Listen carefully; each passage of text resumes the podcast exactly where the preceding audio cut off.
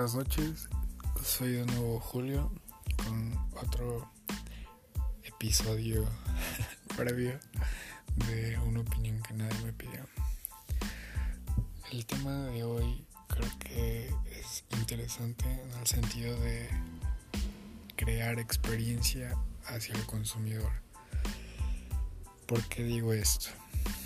Muchas veces es que queremos ofrecer un producto o servicio creemos tiene, tiene muchas buenas cualidades y es mejor en calidad y en servicio que, que otros que se ofrecen, ¿no? Pero hoy realmente el consumidor lo mínimo que espera es eso, que tu producto tenga calidad y que ofrezcas un buen servicio. Así que si creías que esa iba a ser la mejor manera de crear una diferencia entre tu competencia y tú, estás totalmente equivocado o equivocada. Ahora la mejor manera de crear una diferencia de y tu competencia es la XP de compra que pueda obtener tu cliente. Por ejemplo, em, yo ofrezco sesiones de entrenamiento personal y básicamente pues es una persona dos máxima por sesión. Y pues durante la, la, sesión platicamos de sus intereses, no es como que literal nada más esté preguntando como pendejadas para hacer pláticas, sino busco maneras en las que por mi servicio ser caro también busco generarles valor para que ellos también puedan tener mejores oportunidades de seguir pagando mis servicios o productos. Entonces, básicamente lo que hablo es de, bueno, ¿y qué haces en tu tiempo libre? ¿Cómo lo aprovechas? ¿Cómo te va en tu trabajo? ¿Cómo generas valor hacia tu trabajo? ¿Cómo te llevas con tus compañeros? Eh, ¿Qué diferencias hay entre tus compañeros y tú que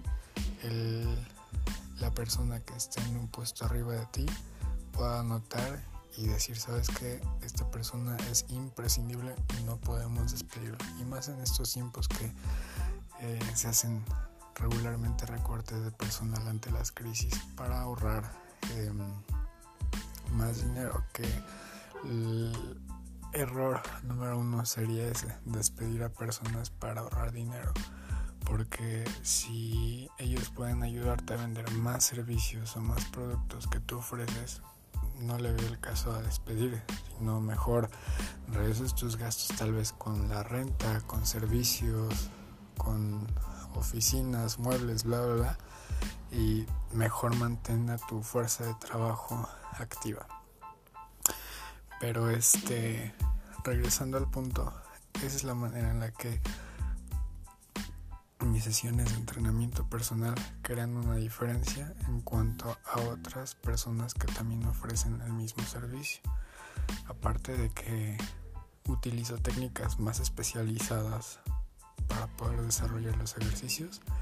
También me intereso porque las personas eh, tengan en cuenta que pueden tener ingresos extras, que pueden hacerlo de maneras diferentes y pues que exista ese pensamiento de oportunidad y de abundancia en vez de, de escasez, porque muchas veces como no el dinero ya no me está alcanzando y eso no es algo que no esté pasando, estoy muy de acuerdo y es algo que a todos nos está sucediendo, que perdimos eh, ventas, bajaron nuestras ventas, los consumidores ya no consumen tan regularmente o ya no consumen tanto como antes, ¿no?